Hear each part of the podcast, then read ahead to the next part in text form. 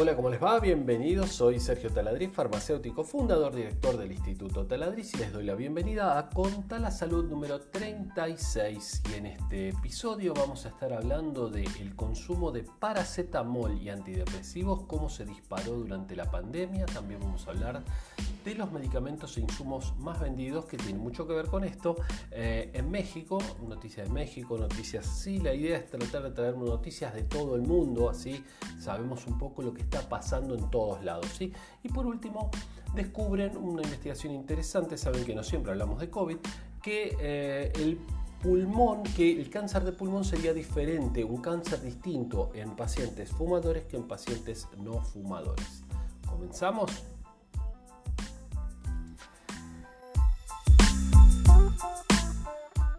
El consumo de paracetamol y antidepresivos se disparó durante la pandemia, eso es lo que dice el Colegio Oficial de Farmacéuticos en España, y se disparó muchísimo, claro, porque la gente mm, se, mm, se, mm, entiende que tiene fiebre, que tiene dolor, y ante la duda se toma un paracetamol. Si bien el paracetamol es un medicamento muy seguro, hay que tener cuidado con la sobredosis, ¿sí?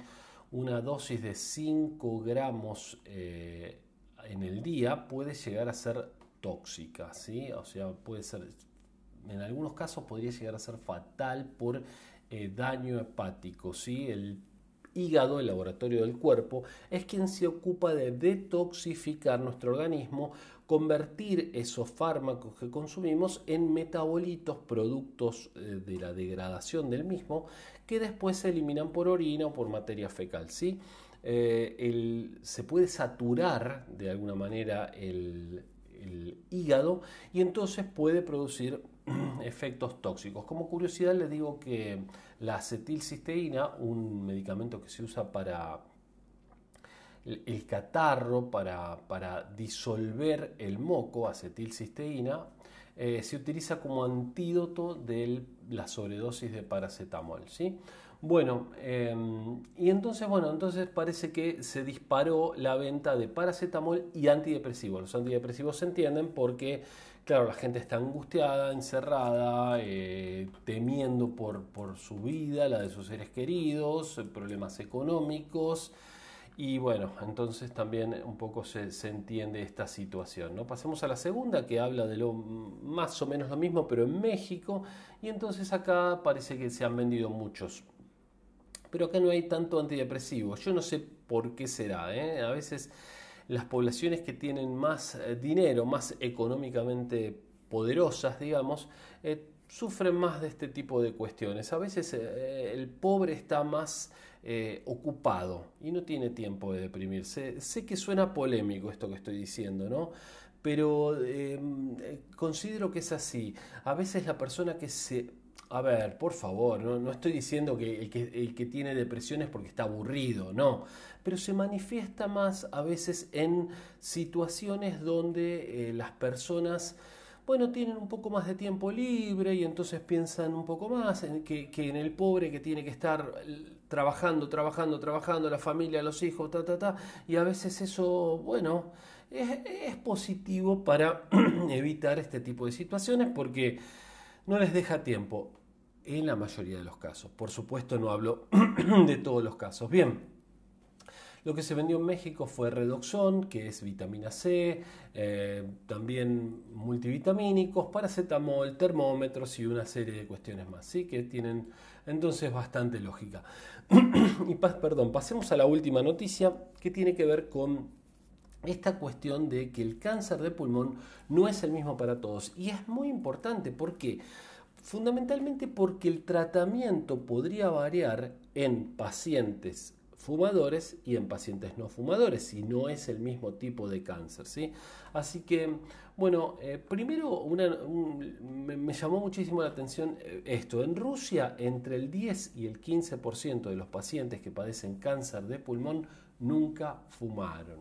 ¿Sí? Nunca fumaron. Saben que también está el eh, humo de segunda mano, aspirar el humo de alguien que fume en tu trabajo, que fume en tu casa y demás. Por eso Em, si fumas en tu casa sos un criminal. Yo, Sergio Taladriz, farmacéutico, te lo digo directamente.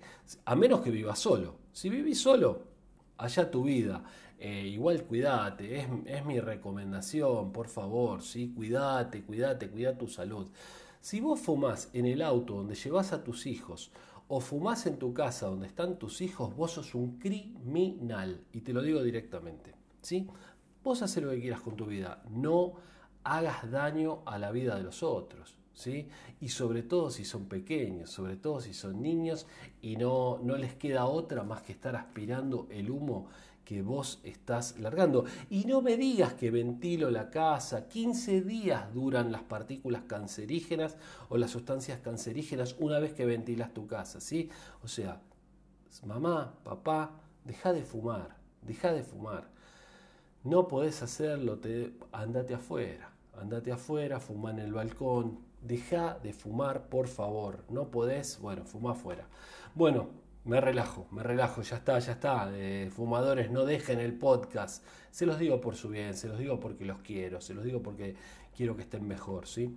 Bueno, entonces, eh, nada, fundamentalmente esto, que, eh, se descubrió recientemente que es un cáncer diferente y entonces podría tener un tratamiento diferente, cosa que sería... Muy bueno porque mejoraría, digamos, los, los resultados de los tratamientos. Así que bueno, la verdad que es interesante la noticia y saber que eso puede pasar.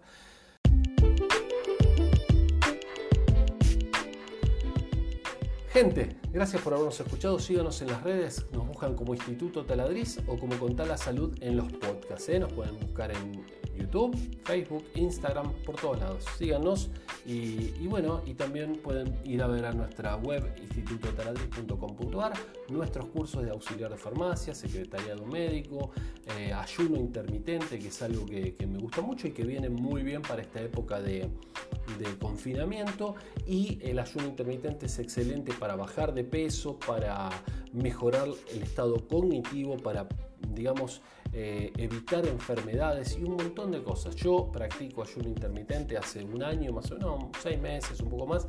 Me permitió bajar prácticamente 17, 18 kilos, así que la verdad que estoy feliz con esto porque uno puede comer lo que quiere pero en horarios particulares y con lo que quiere, eh, bueno, entre comillas, porque también les enseñamos ahí que eh, podés comer un día lo que quieras, pero el, tema es el hábito, lo que comes regularmente. Entonces te damos también en ese taller breve, corto, directo, como nos gusta hacer todo, ¿eh? para todo el mundo, les enseñamos cómo comer bien normal, sin hacer ninguna dieta extraña ni algo que te cueste mucho trabajo, pero sí espaciado. Esa es la idea del ayuno intermitente, hacer largos periodos de ayuno.